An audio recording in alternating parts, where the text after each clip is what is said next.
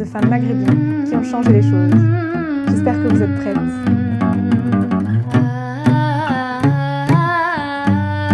Bonjour, bienvenue dans ce nouvel épisode. Euh, aujourd'hui, on part à la rencontre de Fatima Kemilat, donc chercheuse qui euh, réalise une thèse intitulée euh, La résistible représentation des musulmanes et des musulmans en France, du CFCM aux Assises territoriales de l'islam.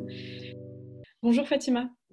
Bonjour. Alors euh, justement, en suivant ton parcours, euh, qu'est-ce qui t'a donné envie de faire de la recherche? Comment est née en fait cette envie pour toi de faire de la recherche? Alors c'est une question que je trouve personnellement très intéressante parce que j'aime beaucoup savoir qu'est-ce qui a euh, que ce soit euh, des artistes, euh, des informaticiennes, des, des, chanteuses, des chercheuses, à faire ce qu'elles font. mais je dois dire que, que me concernant, ça, ça a toujours été assez évident la recherche. je savais que j'avais envie de contribuer à la compréhension et au changement des choses. mais plus que ça, très souvent, par exemple, euh, vous venez de citer, tu, viens de citer euh, mes, différents domaines de recherche et je dois dire que ces derniers sont liés à des intérêts personnels, euh, enfin des, formes d'intérêt, des, sources d'intéressement personnel. et du coup, vu que je m'y intéresse, j'y passe du temps, je fais de la recherche et, et après je partage ces recherches. Donc mes recherches sont souvent d'abord justifiées par un besoin personnel de comprendre en fait.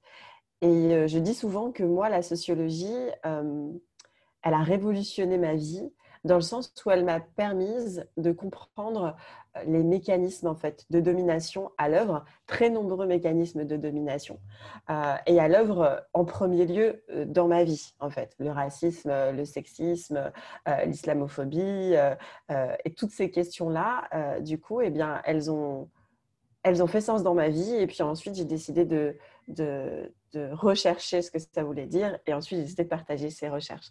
Donc euh, le, mouvement de, le mouvement et la volonté de faire de la recherche, elle est d'abord venue d'une demande personnelle euh, de réponse en fait. Très bien. Et justement, ton, ton, sujet de thèse est assez précis. Euh, donc, ton sujet de thèse concerne la représentation des musulmanes et des musulmans. Est-ce que tu peux un peu nous, en parler? Comment est-ce que tu es venu justement à traiter ce sujet oui, bien sûr. Alors, c'est une thèse assez costaud. Hein. Ça fait sept ans que, que, je suis dessus. et elle porte donc, comme tu l'as très bien rappelé, sur la représentation des musulmans en France avec une, perspective historique. exactement de la même manière que mes centres d'intérêt, dans la, dans la recherche et dans la vie, mon sujet de thèse est d'abord venu d'un mouvement et d'un questionnement intérieur. je pense que oui, c'est à partir des années de 2010 et le fait d'avoir vu un certain nombre de controverses autour de, l'islam, notamment la controverse autour des prières de rue, devenir des controverses médiatiques, eh bien, lorsque j'allumais ma télé, lorsque j'ouvrais, alors moi, j'ai jamais ouvert un, journal papier, mais en tout cas, lorsque j'ouvrais une page web euh, de, la presse nationale, j'ai jamais vu, ou en tout cas à l'époque, je, n'avais jamais vu, je n'avais jamais lu euh, quelqu'un qui portait un point de vue qui correspondait au mien un point de vue différent en fait de celui qu'on pouvait entendre mainstream, euh, généralement très euh, simpliste et aussi très islamophobe et, très sexiste. Et, euh, et, donc du coup, face à cette incurie, face à cette, ce désert de, de, la représentation de ma voix, et, eh bien, et de la représentation des voix autour de moi aussi, parce que mon vécu euh, en tant que, femme euh, qui a grandi dans une famille euh, de confession musulmane, je, ne retrouvais pas non plus les voix des gens qui m'entouraient, en fait. Et, et, du coup, devant ce défaut de représentation, devant ce défaut d'existence politique, sociale, de, culturelle aussi, eh bien, je me suis dit, plutôt que d'attendre que quelqu'un fasse ce travail de représentation et fasse ce travail d'étude de la représentation, je vais le faire moi-même.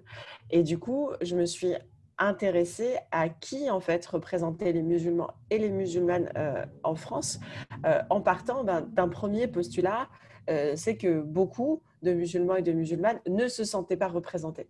Et du coup, ce qui m'intéressait, c'était de comprendre euh, ces mécanismes. Est-ce qu'ils ils, ne sont vraiment pas représentés ou est-ce qu'ils le sont? Et si oui, par qui? Et comment? Euh, Et est-ce qu'il y a des formes de, de, représentation, de représentativité, de représentation, de légitimité euh, qui, sont, qui sont considérées comme admissibles et, acceptables par les populations musulmanes, des personnes qui s'expriment en leur nom à la télévision. Donc voilà, c'est vraiment venu de, de, ce, de ce désir de se voir, euh, de s'entendre, euh, d'exister socialement que j'ai que, que pu constater des populations musulmanes euh, qui m'entouraient et de moi-même d'ailleurs, qui m'a poussé à, à, travailler sur ce sujet de recherche. Et justement, de ce sujet de recherche, qu'est-ce que tu en as tiré Est-ce que tu peux nous parler, par exemple, de la représentation des musulmans aujourd'hui en, en, France? Oui, bien sûr. alors, pour être très succincte, euh, je pars d'un postulat et le postulat c'est très peu de musulmans et de musulmanes euh, se sentent représentés aujourd'hui en France. Euh, donc ça c'est le premier postulat. Et donc et donc, à partir de là, qu'est-ce qui explique euh, ces, mécanismes et qui s'exprime? Eh bien, euh, il, y des, il y a des autorités, alors est-ce qu'on peut appeler ça des autorités, en tout cas des organisations à prétention représentative, euh, qui se sont constituées, ou en tout cas qui, des ébauches qui ont essayé d'émerger ou, qui ont plus ou moins émergé depuis la fin des années 80. Donc, en l'occurrence, depuis 89, avec du coup le CORIF, le Conseil de réflexion de l'islam de France, de l'islam en France D'ailleurs, c'est important comme, euh, comme nuance. Euh, même s'il y a eu quelques petites tentatives avortées avant, euh, cette tentative du CORIF, lancée par l'ancien Premier ministre de l'Intérieur de l'époque, qui était Pierre Jox, eh bien, a lancé un peu a un peu été le début d'une longue histoire, le début, la naissance de ce qui deviendra un serpent de mer de l'action publique en France, c'est-à-dire quelque chose qui revient de manière très euh, récurrente, cette question-là de la représentation des musulmans. Et puis, il y a eu d'autres tentatives, mais sans revenir dans les détails, la plus connue, euh, c'est le Conseil français du culte musulman, son émergence en 2003 euh, par, par le président de l'époque qui était Nicolas Sarkozy. Nicolas Sarkozy, qui n'était pas le président, mais le ministre de l'Intérieur, euh, qui, a, lancé un peu ce projet, qu'il n'a qu'il pas lancé, mais en tout cas qu'il a porté, et qui, euh, par la suite, eh bien aussi participera en fait à son institutionnalisation. le fait est qu'aujourd'hui, qui s'exprime sur, sur l'islam de France et qui s'exprime sur la question des musulmans et des musulmanes en France, eh bien, c'est souvent pas des musulmans, en fait. C'est même quasi, quasi, dans la, quasi majoritairement pas des musulmans, en fait. Euh, et en l'occurrence, on a soit des experts, dont les chercheurs et des, chercheuses, on a aussi des journalistes, on a aussi des personnes qui se revendiquent comme étant des intellectuels publics et qui vont venir s'exprimer sur la question. Euh, et puis, euh, on, puis, on a des personnes d'autres religions, en fait, on a des politiques, on a beaucoup de gens, sauf les musulmans et les musulmanes elles-mêmes. Et ne serait-ce que pour faire écho à ton, à ton podcast euh, qui s'appelle Par nos voix, c'est vrai que c'est assez frappant de voir qu'en matière d'islam, c'est assez peu euh, souvent les voix des musulmans et des musulmanes qui s'expriment pour parler d'eux-mêmes, d'elles-mêmes, euh, euh, et, par elles-mêmes et, pour elles-mêmes et eux-mêmes. Et, euh, et, donc, donc voilà, il y a une surreprésentation des personnes non musulmanes qui parlent de ces questions-là et qui sont considérées comme beaucoup plus légitimes d'ailleurs que les musulmans et les musulmanes elles-mêmes. et quand on a des musulmans qui s'expriment, eh bien, ce sont essentiellement des musulmans d'institutions officielles, comme le Conseil français du culte musulman ou d'autres personnes qui ne font pas forcément partie du CFCM ou plus ou moins loin, comme euh, l'imam euh, Hassan euh, Chalroumi ou, ou d'autres comme ça, figures publiques. mais ce qui est intéressant de voir, c'est que que ce soit le CFCM ou que ce soit les autres figures musulmanes publiques, elles ont une légitimité politique, médiatique, mais elles n'ont pas ou très peu de légitimité au sein des personnalités musulmanes. Et ça pose la question de qu'est-ce que ça veut dire représenter et quand on représente, euh, qui on représente et quels sont les mécanismes de légitimation euh, qui permettent à des, à des personnes, à des organisations, à des populations de se dire euh, représentantes. Et j'étudie aussi du coup ces mécanismes de légitimation et aujourd'hui il est clair que ces, ces mécanismes, par exemple le CFCM, n'est pas élu au suffrage direct. Hein. On aurait pu imaginer que les musulmans et les musulmanes se rendent aux urnes l'urne et votent pour leur, pour leur organisme, ou que l'ensemble des associations reconnues comme d'intérêt ou de culture musulmane eh bien, organisent des votes parmi leurs adhérents. donc, du coup, d'avoir cette légitimité du suffrage et cette légitimité du nombre, ce n'est pas la méthode qui a été retenue. la méthode aujourd'hui qui est assez drôle en soi, si elle n'était pas tragique quelque part et dramaturgique, c'est le fait qu'aujourd'hui, on élit, on élit les personnes qui font partie du CFCM hein, en fonction du nombre de mètres carrés des mosquées qui elles-mêmes vont voter, en fait. Euh, donc, si vous êtes une mosquée, que vous avez, tant de mètres carrés, vous allez avoir le droit à tant de délégués, et ces délégués vont avoir le droit de voter pour telle ou telle liste. Euh, du coup, cette méthode, elle est déjà complètement biaisée, cette méthode de, mètres carrés, qui fait qu'en fait, c'est que les mosquées qui sont représentées, alors que, et pas toutes d'ailleurs, toutes les mosquées ne sont pas affiliées au CFCM, euh, on compte à peu près la moitié qui le sont. Et donc, c'est un mécanisme un peu paradoxal où on fait voter des murs, euh, on fait voter des lieux de culte et on ne fait pas voter euh, d'autres associations, euh, sachant que tous les musulmans et tous les musulmanes ne fréquentent pas des mosquées, ou en tout cas, ils peuvent fréquenter des mosquées et toutes ces mosquées ne participent pas au processus. Donc, il y a énormément de biais. Donc, la légitimité, elle ne se fait pas par le nombre, elle ne se fait pas non plus par ce qu'on appellerait le capital religieux, c'est-à-dire que les membres du CFCM, ce sont ce qu'on appellerait des laïcs, c'est-à-dire des personnes qui n'ont qui n'ont pas forcément euh, de spécialité religieuse, pas pour toutes en tout cas, euh, qui n'ont pas été nécessairement formés dessus ou qui n'ont, c'est pas forcément leur première, euh, leur première formation et ce qu'ils font dans leur vie quotidienne. Donc voilà, c'est intéressant de voir que cette représentation au niveau des mécanismes de légitimité, elle pose question. Et d'ailleurs qu'aujourd'hui, si on, reparle si fréquemment de la question de l'organisation des musulmans et des musulmanes de France, c'est que la question est pas du tout réglée puisque aujourd'hui les populations musulmanes ne valident pas en fait, n'adoptent pas les choix qui sont faits par les quelques mosquées qui participent et ces choix qui sont surtout faits en réalité par les autorités publiques et ensuite euh, validés euh, et diffusés par les autorités euh, et par les, médias en fait.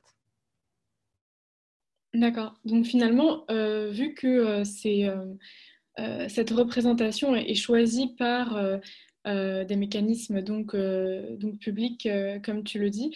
Est-ce qu'il y a une différence, enfin je suppose que oui, entre la représentation des musulmanes et des musulmans, donc entre les femmes et les hommes?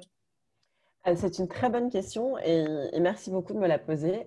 Euh, puisque, en fait, souvent, quand on parle de la représentation des musulmans de France, on parle de la représentation des musulmans. et on ne parle pas du tout de la représentation des musulmanes de France. On est absente, et là je m'inclus hein, dans le on, on est absente euh, des organes de représentation euh, et on est, on est absente du titre et on est absente des assemblées. Euh, je vous donne un exemple, je te donne un exemple assez pour moi saillant, frappant. C'est par exemple le Conseil français du culte musulman, le CFCM, aujourd'hui dans son assemblée générale compte zéro femme. Walou, nada en fait. On n'existe pas dans l'Assemblée générale et, et, je trouve ça assez frappant parce que, je veux dire, euh, l'un des arguments qui est apporté souvent, c'est de dire bah, le Conseil des évêques de France ou le, euh, euh, Grand Consistoire en France, donc qui est l'équivalent juif du coup à l'échelle. Alors c'est pas l'équivalent vraiment, mais c'est en tout cas un organe de représentation religieux au niveau national des Juifs en France. Eh bien, il n'y a pas de femmes. Donc ils vont dire voilà, regardez les autres monothéismes non plus. Mais ce qui est intéressant, c'est que pour le cas de la religion catholique et pour le cas de la religion juive, eh bien c'est des institutions qui sont euh, constitués euh, euh, d'imams, qui, sont constitués de religieux. Voilà, là, c'est intéressant. Alors que ce n'est pas du tout le cas dans le cadre du CFCM. C'est des laïcs. Et donc, qu'est-ce qui empêche des laïcs, c'est-à-dire des personnes qui n'ont pas pour fonction première dans leur vie d'être des religieux, eh bien, d'intégrer des femmes? D'intégrer des femmes euh, musulmanes. Donc là, il y a un énorme quid de la représentation euh, des femmes qui ne passe pas du tout par les instances institutionnelles euh, classiques, médiatiques, politiques, publiques, mais qui va passer par des associations. par des figures de femmes musulmanes. mais là, force est de constater euh, qu'elles sont, euh, qu'il n'y en a pas pléthore. Hein. C'est-à-dire qu'il y a très très peu de femmes euh, musulmanes qui sont représentées, qui, juste prennent la parole et qui sont sur nos écrans. et qui sont dans, l'hémicycle et voilà, qui travaillent sur ça, enfin, qui, qui, ont une fonction de représentation. Et lorsqu'elles s'expriment très souvent, eh bien, elles ne s'expriment pas en tant que musulmanes. C'est rare en fait d'avoir des femmes qui soient d'origine maghrébine, hein, algérienne, marocaine, tunisienne, et qui s'expriment et qui revendiquent leur islamité. Hein. Je ne dis pas qu'il n'y en a pas, il y a un peu Rachida Dati, il y a un peu Bariza Kari, rapidement Ramayad, donc il y a quand même quelques femmes qui revendiquent, qui revendiquent, en tout cas qui assument une islamité et qui en parlent, mais sinon la plupart des autres c'est soit invisibilisé, soit carrément des discours islamophobes. donc, c'est très intéressant aussi de voir comment le mécanisme de racialisation euh, et de confessionnalisation d'islam est souvent distingué. Donc, on peut avoir des femmes arabes euh, à la télévision, mais par contre, on ne doit pas avoir de femmes musulmanes et encore moins euh, de femmes musulmanes qui portent le foulard. Alors, elles, s'il y a bien des personnalités, s'il y a bien des personnes, des figures qui sont invisibilisées, dont on parle énormément, hein, ce qu'on appelle une hypervisibilisation médiatique, eh bien c'est elle. Et en même temps, cette hypervisibilisation médiatique est assortie d'une inaudibilité médiatique on ne les entend pas. On les voit, mais ce n'est pas elles qui s'expriment. Il y a une espèce de déconnexion euh, de leur corps, de leur image et de leur voix. Et donc, du coup, elles sont parlées, mais elles ne sont pas parlantes. Euh, euh, moi, j'appelle ça, on a des ventriloques comme ça des, femmes musulmanes, des gens qui prétendent, des femmes, des hommes, souvent non musulmans et non musulmanes d'ailleurs, qui prétendent s'exprimer au nom des femmes voilées en disant qu'elles sont soumises, qu'il faut les libérer, ou s'ils ne s'expriment pas en leur nom s'expriment contre elles et donc, euh, et donc ça les concerne toujours. Euh, simplement, elles sont complètement euh, évacuées de ces discussions. Donc si la représentation des musulmans aujourd'hui est problématique, la représentation des musulmanes, elle, l'est bien, bien encore plus. Très bien. Hum, et justement, donc tu, as, tu, as, travaillé sur sur les femmes, euh, sur les femmes musulmanes et également sur la sexualité. Et euh, qu'est-ce que tu peux, euh, tu peux nous dire sur ce sujet-là? Alors, merci de me poser la question. voilà, c'est vrai que j'ai fait la démarche du coup d'intégrer cette question dans ce podcast parce que c'est une question qui est absolument fondamentale. Et si on reprend le travail extraordinaire et pionnier euh, des féministes euh, des, premières vagues, et même, j'allais dire, des vagues historiques, que ce soit euh, dans le monde musulman et dans les autres, dans les autres pays du monde, eh bien, un des éléments de revendication, c'est de dire le privé est politique. Donc, la sexualité est politique. Et la sexualité des femmes musulmanes l'est encore plus. Euh, parce que justement dans ces mécanismes d'invisibilisation, de silenciation des femmes euh, musulmanes, un des arguments qui est apporté, par exemple, c'est la question du, sexisme euh, qu'il y aurait dans les communautés musulmanes et le fait que les femmes soient bridées, notamment dans leur sexualité. Donc, c'est un des sujets par lesquels les femmes et les hommes musulmans sont attaqués. Bon, cela étant dit, donc je, pense que c'est un sujet sur lequel euh, souvent c'est important de revenir pour pouvoir déconstruire euh, les stéréotypes et de dire que très souvent ce sont des projections, hein, des projections, des fantasmes tels que euh, l'orientalisme, qui est tout un courant littéraire et, artistique qui a projeté des fantasmes sur le, Moyen-Orient pendant très longtemps. Si on écarte ça, indépendamment de cette espèce de fétichisation ou d'intérêt euh, pour la sexualité euh, des personnes musulmanes euh, de la société majoritaire, eh bien, c'est un véritable sujet pour les communautés musulmanes elles-mêmes. C'est un véritable sujet parce que Bon, déjà, on n'a pas fait l'économie, en tout cas, les communautés musulmanes n'ont pas fait l'économie de la vague MeToo. elles ont été aussi frappées par des scandales de violences sexuelles et Il y, a, deux scandales particuliers. Évidemment, le premier qui vient en tête, c'est celui de Tariq Ramadan. Et c'est pour ça que je trouve que c'est un lien, une transition assez intéressante avec la question abordée juste avant, euh, qui était la question de la représentation des musulmans, puisque euh, Tariq Ramadan, il arrive dans un désert de la représentation.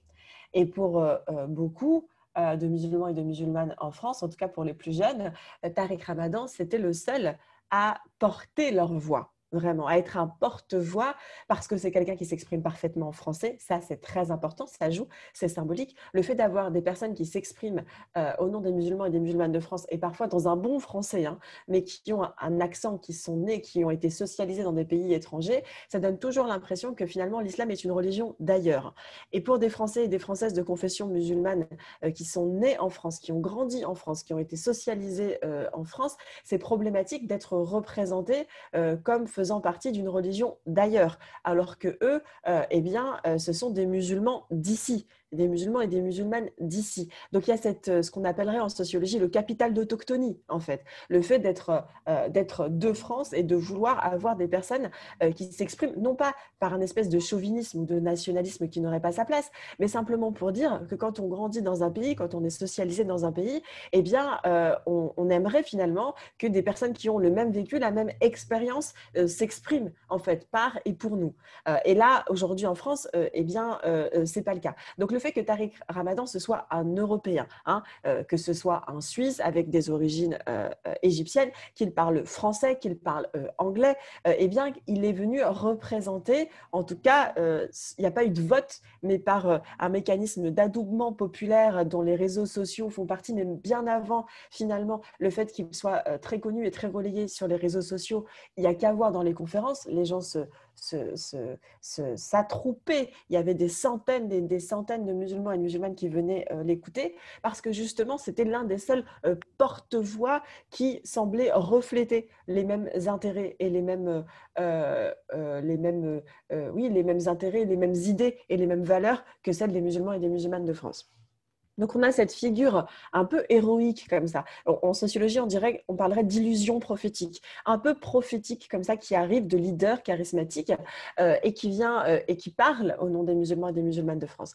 Et là, on a un scandale absolument majeur euh, où du coup Tariq Ramadan est accusé par pléthore de femmes, pas une, pas deux, pas trois, pas quatre, pas cinq, voilà, euh, en France, euh, aux États-Unis, en Angleterre, en Suisse, en Italie, en Belgique, euh, et, qui, et, qui, du coup, et qui du coup disent cet homme est un violeur cet homme, ce leader charismatique, cette personne qu'on a euh, euh, mise au rang euh, de représentant incontesté et incontestable de l'islam d'Europe, plus généralement que de l'islam de France, eh bien, est un violeur et est un violeur multirécidiviste, voire même un pédocriminel, puisqu'il est accusé d'avoir eu des rapports sexuels avec des mineurs en Suisse quand il était encore simplement et seulement professeur de philosophie dans un lycée.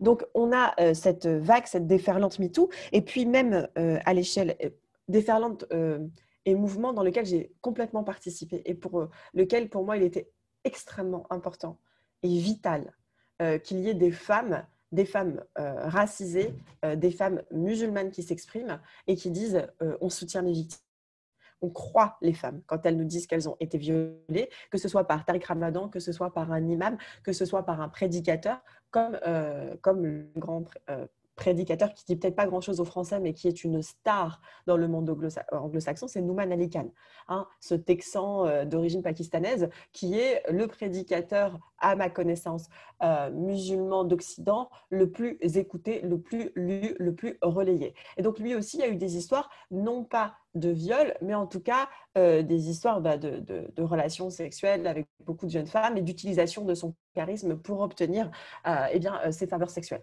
Donc là, à mon sens, hein, la frontière entre abus sexuel et, abus de pouvoir est, est, très très mince, voire elle se confond complètement.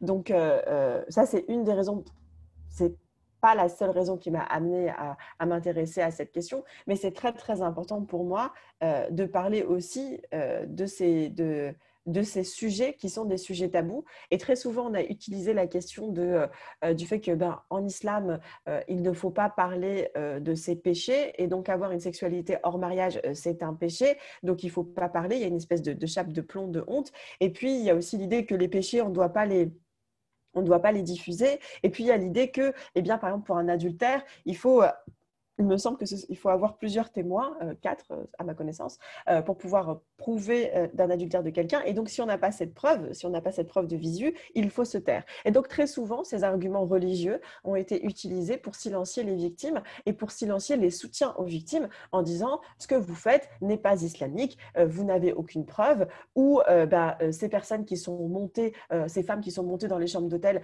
eh bien, elles n'ont pas respecté les règles islamiques, donc elles ont commis un péché, donc elles ne devraient même pas en parler. Donc il y a comme ça un certain nombre euh, de, logiques discursives, de, mécanismes rhétoriques, d'arguments qui sont employés euh, pour disqualifier la parole des femmes qui ont été victimes d'abus sexuels. Donc ça, c'était très important pour moi de dire qu'il n'y avait pas d'exception musulmane en matière d'abus sexuels. D'ailleurs, c'est le titre euh, de la tribune que j'avais fait pour Le Monde à l'époque de l'affaire Tariq Ramadan.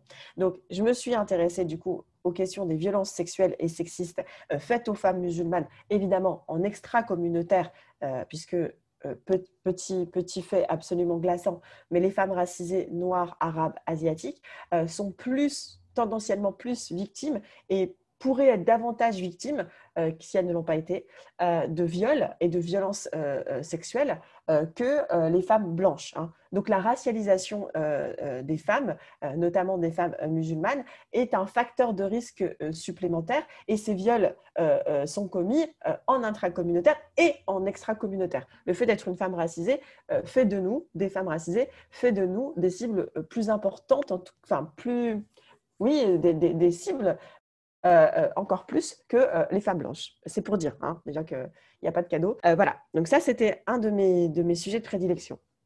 Et puis, l'autre, en dehors de la question des violences sexistes et sexuelles, on ne peut pas résumer, et Dieu merci, la sexualité à la question des violences, parce que, parce que ce, serait, ce serait absurde. Évidemment, c'est quelque chose dont il faut parler, euh, mais la sexualité, Dieu merci, ce n'est pas que ça. Euh, donc là, ce qui m'a intéressé aussi, c'est de dépasser ce tabou qui est de dire, non mais en tant que musulman et musulmane, on ne doit pas parler de nos sexualités, c'est privé, c'est intime, c'est dans la chambre à coucher euh, et c'est avec, avec légitime. Et donc, quelque part, circuler, il n'y a rien à voir. ma, j'allais dire ma recherche, mes recherches m'ont conduite à montrer que déjà, ça c'est une vision très récente euh, de la sexualité chez les musulmans.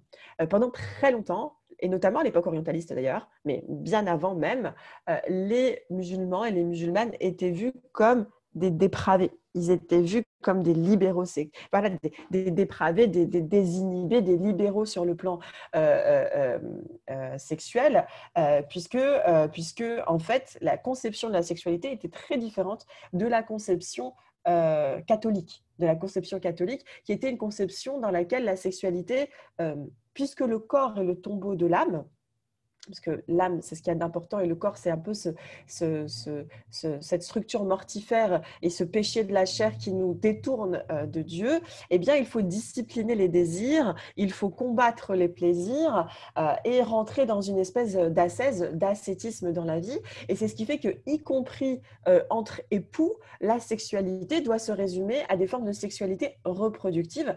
C'est le cas en particulier, par exemple, à l'époque du Moyen Âge, en tout cas. Euh, dans ces visions-là, en islam, chez les musulmans et chez les musulmanes du monde, c'est pas du tout le cas. Euh, la sexualité est célébrée, ce n'est pas du tout euh, un péché dans le cadre du mariage et dans, le cadre des seuls à l'exception des seuls éléments qui sont cités et encore sur lesquels on, peut discuter, tout est permis en matière de, sexualité. Et la sexualité est même considérée comme étant un avant-goût du paradis. Ça, je pense que c'est très important d'avoir ça en tête. La sexualité, c'est pas du tout quelque chose qu'il faut combattre. Euh, d'ailleurs, euh, le, le, vœu de célibat n'existe pas euh, en islam.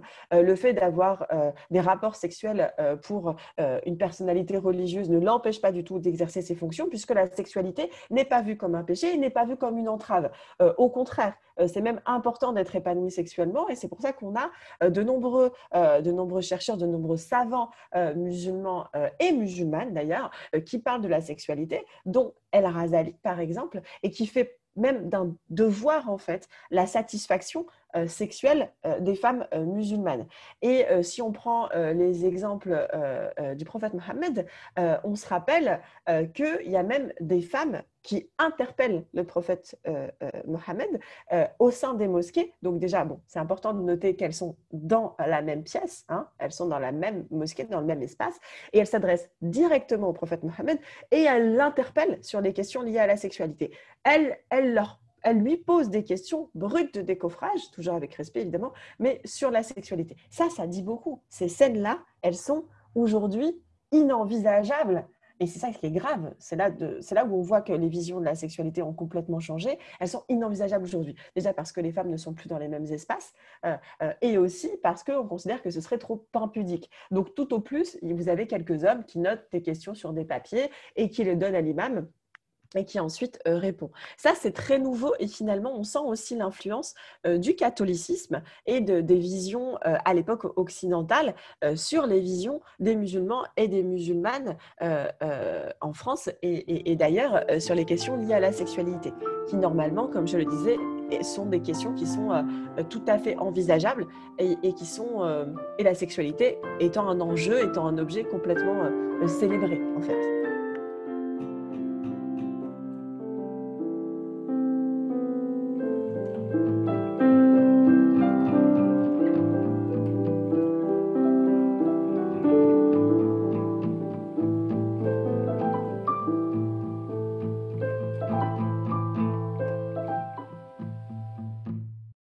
À la représentation euh, euh, dont on parlait tout à l'heure, la représentation donc, des, musulmans et des musulmanes dans les médias.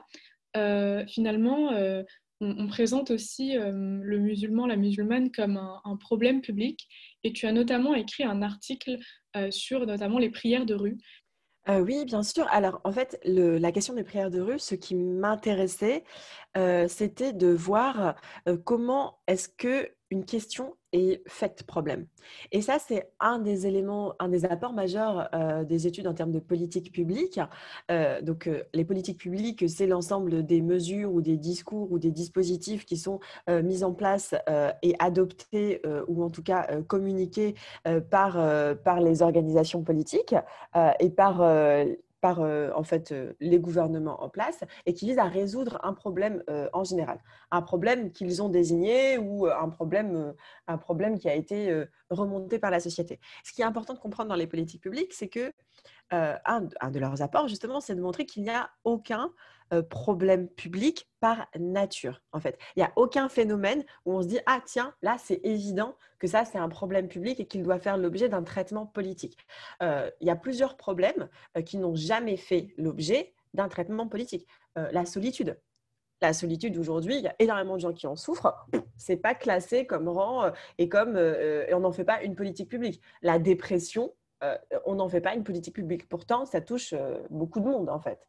Donc, euh, donc, du coup, il y a un phénomène qu'on appelle de, construction sociale euh, du problème. Euh, du problème, du problème, d'un problème du problème public tel qu'il, tel qu'il est vu. Donc, ce qui est intéressant avec la question des prières de rue, c'est de voir que finalement, celle-ci, elle se faisait depuis 20 ans dans les quartiers euh, que l'on a épinglé comme étant des quartiers problématiques, en l'occurrence la rue Mira, euh, le quartier de la d'Or euh, dans le 18e arrondissement. Donc au moment où la controverse autour des prières de rue devient une controverse, en fait, le phénomène devient une controverse, ça fait 20 ans qu'il y a des musulmans qui prient dans les rues, dans les rues de ces quartiers. Donc déjà, il faut déconstruire ce qu'on appelle l'urgence, c'est-à-dire qu'on a l'impression à ce moment-là que tout le monde découvre qu'il y a des gens qui prient, qu'il y a des musulmans qui prient dans la rue. En fait, pas du tout. Les habitants du quartier savaient très bien que le vendredi, euh, à l'heure entre midi et deux, euh, les musulmans, faute de place, eh bien, euh, priaient dans quelques, dans quelques coins de rue, morceaux de rue, tronçons de rue de ces quartiers-là. Et ce qui est aussi très intéressant de voir, c'est pareil, c'est l'intention qu'on va mettre, l'histoire qu'on va vous raconter. C'est ça que, j'aime étudier, moi. C'est quelle histoire on nous raconte. Quand on veut interdire le voile, quelle histoire on nous raconte pour justifier cette interdiction? Alors que avant 1990 et les premières controverses autour du voile, il y avait déjà des femmes voilées en France. Pourquoi à ce moment-là, un phénomène social qui n'était pas construit comme problématique euh, le devient? C'est la même chose pour les prières de rue. Pourquoi à ce moment-là, un phénomène qui existe depuis 20 ans, d'un seul coup, devient euh, problématique? Euh, Sachant que ces musulmans et ces musulmanes, alors pour le coup, c'est des mosquées qui étaient essentiellement masculines, eh bien, euh, ils, vont, euh, ils vont simplement dire il n'y a pas de place, en fait. Il y a énormément de musulmans, pour des raisons euh, historiques, géographiques, urbaines, qui sont dans le nord de Paris et qui sont aussi dans les villes et dans les départements au nord de Paris. Et il n'y a pas du tout il n'y a pas assez de mosquées. On est très très loin du compte. Hein et, on va dire que l'offre culturelle euh, ne correspond pas du tout à la demande euh, de lieux pour pouvoir très longtemps que les organisations musulmanes, les associations musulmanes euh, demandaient à pouvoir eh bien, avoir des locaux qui leur soient attribués ou pouvoir acheter et louer des lieux pour pouvoir le faire sans que ces lieux ne soient ce qu'on appelle préemptés. C'est un peu euh, le privilège d'une municipalité qui est de dire, dès qu'il y a un, terrain qui est mis en vente, ah ben moi je le veux pour moi parce que moi j'ai euh, euh, une utilité générale ou une mission générale que je vais pouvoir faire avec ce lieu. Sauf que très souvent, ce droit de préemption, hein, ce droit d'arriver premier sur, sur un territoire ou sur un terrain qui est, qui est vendu, était utilisé à des fins islamophobes pour empêcher l'installation des mosquées. Ce qui fait qu'on se retrouve dans une situation où il y a une très très forte demande, une faible offre, et on ne peut pas on ne peut même pas multiplier cette offre puisqu'il y a des dispositifs, il y a des mesures qui sont prises pour empêcher euh, justement de, pouvoir, euh, de pouvoir répondre un petit peu plus à cette offre. Donc au lieu de, raconter cette histoire en disant finalement si c'est musulman et si c'est musulmane, il prie, si c'est musulman en l'occurrence, il n'y a pas de femme, prie dans la rue, c'est parce que quelque part, eh bien, le, le droit, la garantie euh, de la liberté de culte telle qu'elle existe dans l'article 1er euh, de la loi de 1905 n'est pas euh, remplie pour les musulmans, puisqu'on ne leur permet pas de prier dignement. Donc on aurait très bien pu, du coup, raconter une histoire dans laquelle c'est l'État français qui est en porte-à-faux et raconter comme ça ce déficit. Eh bien, on choisit de raconter notre histoire, en l'occurrence Marine Le Pen, et en l'occurrence des mouvements soit d'extrême droite, soit d'extrême gauche qui se rassemblent autour de la grande bannière euh, de l'islamophobie républicaine euh, et, qui, euh, et qui vont dire non, en fait, ces musulmans, ils ont la place, mais ce qu'ils font, c'est occuper symboliquement l'espace symboliquement et physiquement, l'espace public parce qu'ils ne respectent pas les lois de la République et quelque part, ils veulent nous envahir. J'utilise à Essian euh, le terme d'occupation, puisque c'est un terme euh, qui a été euh, utilisé par Marine Le Pen quand elle est passée à la télévision, notamment sur France 2 à l'époque, en décembre 2010, et qu'elle a parlé d'occupation des musulmans de ces rues, en fait, des rues Mira, voilà, d'occupation des, rues par les musulmans du fait de la prière, en disant qu'ils ne respectaient pas la laïcité. Euh, et c'est très intéressant aussi de voir que depuis les années, euh, euh, la, la, deuxième moitié des années 2000, hein, à partir de 2007, 2010, les, les, mouvements de droite et d'extrême droite se sont réappropriés la laïcité, qui était juste que là plutôt l'apanage pour des raisons historiques, euh, des partis de gauche et qui s'en sont servis, se sont servis de la notion de, laïcité comme d'une arme, une arme de discrimination massive, une arme de stigmatisation, de marginalisation massive euh, des populations euh, musulmanes. Et aujourd'hui, quand on parle de laïcité, on parle d'islam. Et ça semble évident, en fait. Et aujourd'hui, quand on parle de, laïcité, on parle d'égalité homme-femme. Vous voyez, ces raccourcis-là, c'est égal. eh bien, laïcité égale quelque chose. C'est très, très nouveau. C'est très nouveau et ça, fait, ça nous montre qu'il y a ce qu'on appelle des raccourcis cognitifs, euh, c'est-à-dire que maintenant une, une notion va être associée à une ou à plein d'autres et qu'elle va être aussi associée à tout un récit et que maintenant on ne s'interroge pas sur ces raccourcis. Ça y est, maintenant on les a pris, donc on ne déconstruit pas ces raccourcis dans nos esprits, euh, dans ces schèmes de représentation et de perception de la réalité et on est persuadé que c'est plus simplement des schèmes de perception, de représentation de la réalité, mais que c'est la réalité elle-même. Donc on on diffuse ces histoires, ces histoires de pourquoi est-ce que ces musulmans, ces barbus occupent la rue parce qu'ils veulent occuper la République et qu'ils ne respectent pas leurs lois, ces histoires de les femmes voilées sont soumises, c'est la preuve d'un islam politique, ces histoires de l'islamophobie n'existent pas, c'est une importation du chat d'Iran et je ne sais pas quoi, je ne sais pas quoi. Et donc on a comme ça des espèces de mythes, de mythologies islamophobes qui sont diffusées, qui deviennent des controverses et qui sont parfois traduites en termes de politique euh, publique, c'est-à-dire en termes de loi. La loi de 2004 avec l'interdiction des signes dits ostentatoires euh, euh, dans les écoles publiques françaises. ça donne la loi de 2010 avec l'interdiction des dissimulations d'usage dans l'espace public, qui est en fait l'interdiction du niqab. ça donne les lois d'interdiction comme la loi d'El Khomri de porter des signes religieux dans les entreprises si elles... Enfin, ça donne en tout cas la possibilité aux entreprises de les interdire. Voilà, ça donne comme ça un certain nombre de dispositifs, dont l'interdiction du burkini, euh, dont l'interdiction symbolique euh, des, prières de rue.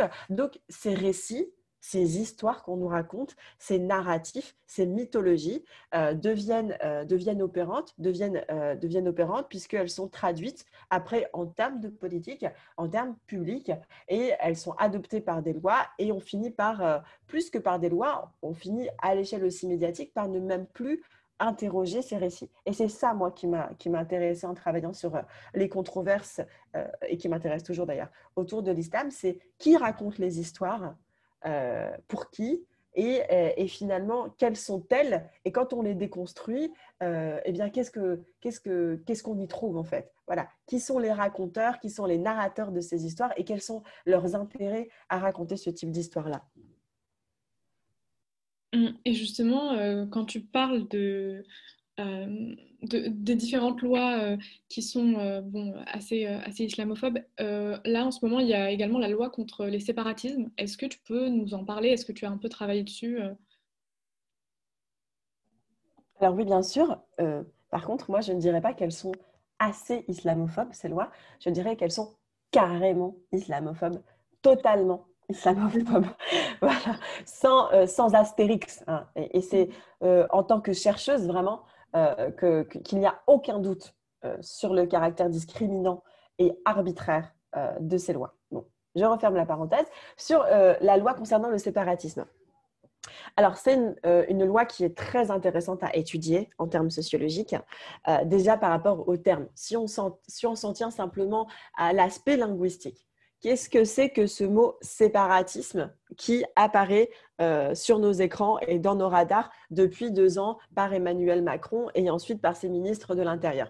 Ce n'est pas un terme qu'on utilise dans la vie tous les jours en fait. Il euh, n'y a pas de gens qui vous disent non mais euh, arrête ton séparatisme. Enfin, c'est pas du tout un truc qu'on utilise habituellement. Donc c'est une notion qui a été importée importé de deux manières. Importé dans le temps, importé dans l'espace. Importé dans l'espace d'abord. Euh, c'est d'abord un terme qui est euh, anglo-saxon, le terme séparatisme. Hein. C'est un terme qu'on utilise euh, aux États-Unis, en Angleterre, pour désigner ce que en France nous qualifierions, ou en tout cas les politiques ou les personnes qui n'ont pas fait un travail de déconstruction, qualifieraient de communautarisme. En fait, ce terme communautarisme, il a quasiment aucun équivalent en anglais, si ce n'est séparatisme, parce que en fait, pour les anglo-saxons, euh, c'est très bizarre de dire que faire communauté, ça peut être un crime. communautarisme, ils sont là en fait. Mais c'est quoi votre problème? On a le droit de se réunir en communauté. on comprend pas, on ne comprend pas c'est quoi ce délit de communautarisme. Donc déjà, c'est très particulier parce qu'en France, on avait ce terme qui, se diffusait et qui circule toujours d'ailleurs le terme de communautarisme. Euh, euh, et, en fait, il faut être clair, le terme de communautarisme, encore une fois, ça vise uniquement les minorités qui cherchent à s'auto-organiser. Donc ça va plus loin que les musulmans. Hein. On discrimine ou en tout cas on discrédite euh, les mouvements noirs, par exemple euh, le Conseil représentatif des associations noires de France, euh, le CRAN, par exemple, on va le discréditer en disant c'est du communautarisme noir. On va discréditer des organisations religieuses qu'on va non musulmanes. On va avoir tendance à être un peu plus prudent quand même sur la religion juive, mais il va y avoir des gens qui vont parler de communautarisme aussi les concernant. On va comme ça discriminer des minorités qui cherchent à s'organiser entre elles, à s'auto-organiser parce que justement elles sont discriminées, parce que justement elles sont minorisées. Et donc elles cherchent à développer des stratégies de contournement, des stratégies de survie, des stratégies de diffusion de l'information, etc., etc. Et on va les stigmatiser pour ça. On va les épingler pour ça en les traitant de communautaristes. Donc ça, c'est finalement un terme qui est très français, qui n'existe pas aux États-Unis, où c'est tout à fait normal aux États-Unis de s'organiser entre communautés. Communauté noire, communauté juive, euh, communauté euh, musulmane, communauté sikh, communauté hindoue, communauté asiatique. C'est normal de faire communauté. C'est même pour les anglo-saxons euh, une, une, ressource en fait, la communauté. Ce n'est pas un danger, c'est une ressource. Bon. En France, du coup, il, a été évoqué de faire une loi contre le communautarisme.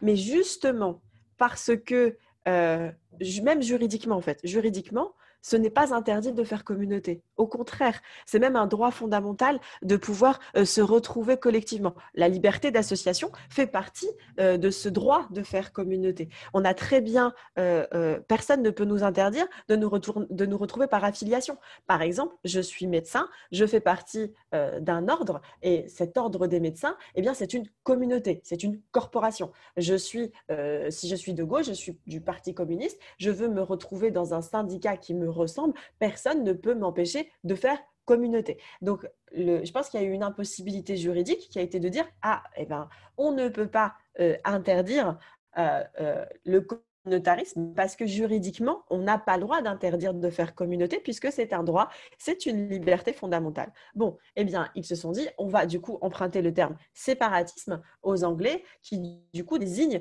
euh, des gens qui chercheraient à faire sécession, c'est-à-dire des gens qui chercheraient à se séparer euh, du corps national, de la communauté euh, nationale. Et donc, et donc c'est l'idée, c'est de garantir l'unité du territoire euh, et l'unité euh, culturelle, l'unité nationale, l'unité linguistique, et donc euh, d'interdire finalement ces formes de séparatisme.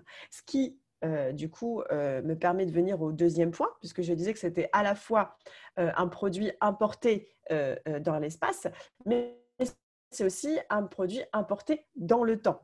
Alors, dans l'espace slash temps, euh, en fait, dans le monde anglo-saxon on utilisait le terme euh, separatism euh, pour, pour, pour stigmatiser à l'origine des, populations religieuses jugées comme hérétiques ou jugées comme problématiques. Donc déjà, historiquement, c'est quand même assez chargé d'utiliser un terme qui a été utilisé à la base pour nier le pluralisme et nier euh, les droits euh, de populations religieuses euh, minoritaires dans, le pays, dans les pays anglo-saxons.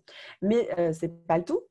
en France, en tout cas, on a aussi beaucoup utilisé le terme séparatisme. Mais les premières occurrences que l'on retrouve du terme séparatisme, et là, je rends un hommage total et sans Astérix à Vanessa Codaccioni, euh, qui euh, a écrit euh, un bouquin qui, est sur la légitime défense et, d'autres livres et qui s'est aussi intéressé à la question du, du séparatisme et qui montre bien qu'à l'origine, c'est un terme qu'on utilisait pour, pour discriminer et pour euh, pour attaquer publiquement et pour euh, criminaliser des formes d'associations euh, qui étaient en fait des organisations communistes. Donc dans les années 30, on commence à stigmatiser les personnes qui sont affiliées au communisme au communisme en les traitant de séparatistes en fait. Donc ça c'est utilisé et puis plus tard ça va même plus loin puisque le séparatisme est un synonyme de toutes les formes qu'on appelle d'indépendantisme et on va discriminer toutes les personnes euh, et tous les groupes que l'on considère voulant faire sécession, en l'occurrence les revendications territoriales, les Basques, les Bretons, euh, les Corses, euh, au premier rang desquels voilà ces derniers, et, et, aussi les Guyanais, et aussi les Guadeloupéens, et aussi et surtout les colonies. Et ça, c'est le général de Gaulle qui, dans les années 60, va utiliser très fréquemment le terme séparatisme pour venir euh, conspuer, pour venir euh, discréditer, euh, pour venir malmener les mouvements d'indépendantisme qui existent dans les colonies, donc dans les territoires occupés par la France, dans le monde et en l'occurrence aussi en Algérie. Et donc, ça devient même un crime, le séparatisme, puisque c'est du coup considéré comme étant attentatoire à la souveraineté de l'État, qui est quand même l'un des crimes les plus importants et les plus passibles de, de poursuite. et donc, et donc eh bien, ces, ces formes d'indépendantisme, on, va les, on va les discréditer. Et là, là, je ne sais pas si vous voyez, enfin si tu vois, euh, et, si nos auditrices et nos auditeurs voient aussi, cette espèce de filiation symbolique, historique euh, euh, qu'il y a avec le séparatisme, et qui n'est pas du tout une, une filiation glorieuse en fait, hein, parce qu'il y a même une cour de sûreté de l'armée qui va être mise en place pour juger les séparatistes, qui est un peu un tribunal extraordinaire euh, militaire et qui va d'ailleurs souvent prononcer la peine de mort hein, contre les personnes qui sont accusées de séparatisme. Donc c'est un peu compliqué de reprendre un terme qui à l'étranger, eh bien, nier euh, euh, le droit euh, à la liberté religieuse, hein, avec l'Angleterre et, les, organisations jugées comme hérétiques, et, en France aussi de se revendiquer, d'utiliser un terme qui, lui, était utilisé contre, enfin qui était un terme du coup contre les décolonisations en fait, qui était un terme colonialiste. Hein. C'était un, un, argument en fait des colons pour, pour, pour criminaliser les formes d'indépendantisme et sur le même rien que dans le territoire français, euh, un terme qui était utilisé pour complètement disqualifier, discréditer, criminaliser euh, les, euh, les, demandes indépendantistes des régions, de certaines régions et de certaines villes du territoire, français. Et c'est probablement l'une des raisons pour lesquelles ce terme n'existe plus dans le projet de loi tel qu'il a été présenté ces dernières semaines à l'Assemblée nationale et au Sénat, si je ne m'abuse. Euh, et euh, du coup, ce projet de loi, euh, aujourd'hui, c'est plus la loi contre les séparatismes, mais c'est la loi confortant les principes républicains. Puisque le terme, si le terme communautariste et communautarisme pour des raisons juridiques ne pouvait pas être employé, le terme séparatiste pour des raisons symboliques historique ne peut pas non plus être employé euh, parce que ce serait s'affilier avec, euh, avec euh, voilà, des mouvements impérialistes et coloniaux en partie et que ça fait mauvaise mauvaise presse et mauvais genre quand même quand on essaie de dire qu'on n'est pas islamophobe de, s'affilier avec, avec des mouvements qui étaient, qui étaient eux-mêmes racistes. Voilà. Donc pour toutes ces raisons, cette loi a subi des changements en termes de, de dénomination. Euh, mais, euh, mais pas seulement, j'ai envie de dire, parce que moi, ce que je trouve intéressant avec le terme euh, séparatiste, c'est que ça ne nous dit rien des mécanismes et des... Alors déjà, déjà on part du principe qu'il y a séparation, qu'il y a sécession. il, faut, il faut le prouver. Aujourd'hui, est-ce qu'on a des demandes d'un État dans l'État? Est-ce qu'on a des gens qui revendiquent, des musulmans, des musulmanes, des, ce qu'on les appellera comme on veut, qui se revendiquent et qui disent nous, on veut un État musulman dans l'État français? Euh, non, en fait, ça n'existe pas. Donc déjà, qu'on me prouve, qu'on apporte la preuve euh, qu'il y a euh, ce, type-là de séparatisme, d'un État dans l'État, de personnes qui refuseraient de répondre aux lois générales et de respecter les lois générales pour répondre et respecter des lois qui seraient des lois particulières, qui seraient des lois religieuses, qu'on me donne la preuve que ça existe. Et quand bien même on m'apporterait, alors les preuves qui sont apportées, c'est de dire, ben, il y a la progression du salafisme, il y a etc., euh, etc. Et ça, euh, pour moi, euh, le lien, vous voyez, enfin, ce que je te ce que, ce que je disais tout à l'heure, ce que je racontais tout à l'heure sur la question du récit. Quelle histoire on nous raconte? Et le fait qu'on dise que finalement les formes d'autogestion des populations soient des signes de séparatisme, c'est une histoire qu'on raconte. On nous raconte une histoire, un storytelling, hein, c'est comme un film, on fait un scénario, et dans ce scénario, les personnes qui créent des écoles musulmanes, les personnes qui créent des boucheries musulmanes, les personnes qui créent des produits halal, faire un clin d'œil au ministre de l'Intérieur Gérard Darmanin, euh, les personnes qui proposent euh, une offre culturelle islamique, euh, eh bien, des vêtements, etc., feraient de séparatisme. Et, là, je, dis que c'est une histoire parce que rien n'empêche d'avoir fromage et dessert. C'est-à-dire en quoi le fait eh bien, d'avoir des identités multiples et de rechercher à ce qu'une partie de ces désirs euh, religieux et de ces, de besoins, ce qu'on appellerait des besoins cultuels, euh, soient, euh, assouvis, ça n'empêche pas de s'inscrire pour autant pleinement dans la société française. typiquement, on n'a jamais dit aux catholiques qu'ils étaient séparatistes, alors qu'aujourd'hui, alors on l'a dit historiquement, hein, dans le temps, évidemment, puisqu'il y a eu des guerres de religion et une passe d'armes très importante entre l'État français, multiséculaire d'ailleurs, cette passe d'armes entre l'État français et l'Église catholique. Mais, mais aujourd'hui, les, églises, enfin, les, écoles catholiques sont très très largement majoritaires euh, dans euh, le contingent des écoles cultuelles et des écoles euh, privées. Personne les insulte et leur dit que c'est des que c'est des séparatistes en fait. et bien et pareil, il y a des crèches qui sont du coup un mouvement orthodoxe juif, euh, personne ne les traite euh, de, séparatisme. Le fait de faire partie d'une communauté et euh, de, vouloir, de vouloir avoir en partie un enseignement religieux ou quoi ou qu'est-ce n'empêche pas de faire partie de la population majoritaire. Ce n'est que chez les musulmans où l'idée de se sentir affilié et d'avoir une recherche de, de ce qu'on appelle de produits cultuels eh bien, est affiliée à des formes de séparatisme. Et surtout, toujours quand je dis qu'il y a une, une, histoire qu'on nous raconte, c'est-à-dire que le lien, ce raccourci cognitif, ce lien de cause à effet qu'on considère comme presque automatique, ah bah si ils veulent des choses qui sont spécifiques à leur religion, c'est qu'ils font sécession par rapport à, la majorité, donc ça c'est pas du tout prouvé. Euh, et aussi, euh, il y a d'autres liens euh, sur la question qui sont pas du tout prouvés. C'est par exemple quelqu'un qui met ses enfants dans une école religieuse musulmane me donne la preuve que c'est parce que c'est une école musulmane qu'il met ses enfants. Et ça, c'est ce que je, disais aussi sur un certain nombre de plateaux, euh, notamment sur, euh, sur Arte ou, dans, des, dans des radios, euh, c'est que souvent, finalement, la recherche par des familles musulmanes, d'écoles musulmanes, ne s'explique pas tellement par la volonté qu'il y ait un enseignement religieux qui soit donné à leurs enfants, et ce serait très légitime. Je, je ne délégitime pas du tout, il n'y a pas de, point de vue normatif dans ce que je dis. Hein. On a le droit de vouloir mettre ses enfants dans une école musulmane pour qu'ils reçoivent, reçoivent un enseignement religieux, mais euh, il y a aussi plein d'autres raisons, en fait. Et parmi ces raisons, eh bien, eh bien, il y a des raisons qui sont, bah, c'est moins cher que les écoles catholiques, et c'est aussi pour lutter contre, l'échec scolaire, qui est très important pour les populations musulmanes qui font partie des catégories les plus discriminées en France. Donc, dans l'idée de séparatisme, ce qui est problématique, c'est qu'on on ne cherche pas à comprendre pourquoi si, si on peut me prouver qu'il y a des logiques d'auto-organisation qui sont considérées comme des logiques de séparatisme, eh bien, euh, si elles existent, euh, on ne cherche pas pourquoi elles existent. On ne s'intéresse que aux effets et on ne s'intéresse pas du tout aux causes. Qu'est-ce qui fait qu'il euh, y a des populations qui placent leurs enfants dans telle et telle école?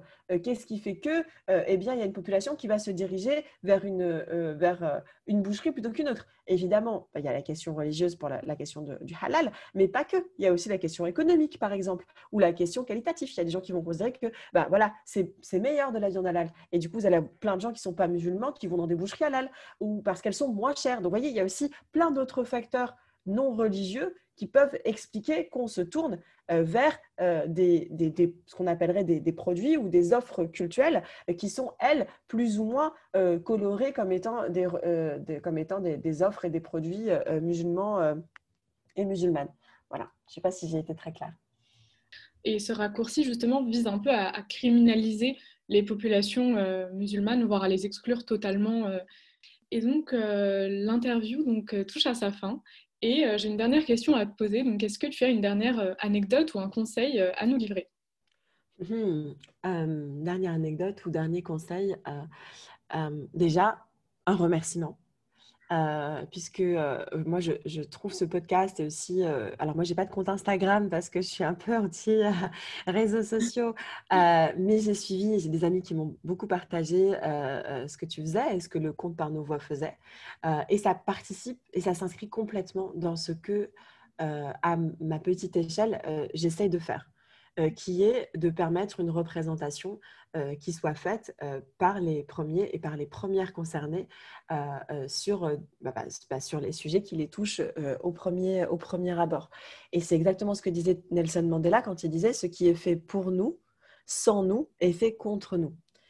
Et j'ai le sentiment que par nos voix et d'autres podcasts qui émergent, eh bien, eh bien, ont pour but la réappropriation de la parole et la réappropriation d'une existence sociale, que ce ne soit pas d'autres personnes qui définissent les modalités de nos existences euh, sociales et de ce que nous avons le droit d'être, ce que nous avons le droit de revendiquer, ce que nous avons le droit de faire et ce que nous avons le droit de penser. Et donc ce mouvement de réappropriation, euh, euh, il me semble extrêmement important et pour moi, il passe fondamentalement par la sororité c'est une valeur, c'est l'une des valeurs les plus importantes de ma vie. C'est-à-dire que je crois vraiment que euh, les femmes, les femmes racisées, les femmes musulmanes ont un rôle extraordinaire et de premier plan à jouer euh, dans les changements euh, sociétaux. Parce que du fait de leur position de multi-minorisées, elles voient des choses, elles comprennent des choses, que certaines personnes mettront 20 ans, 30 ans, 50 ans à comprendre.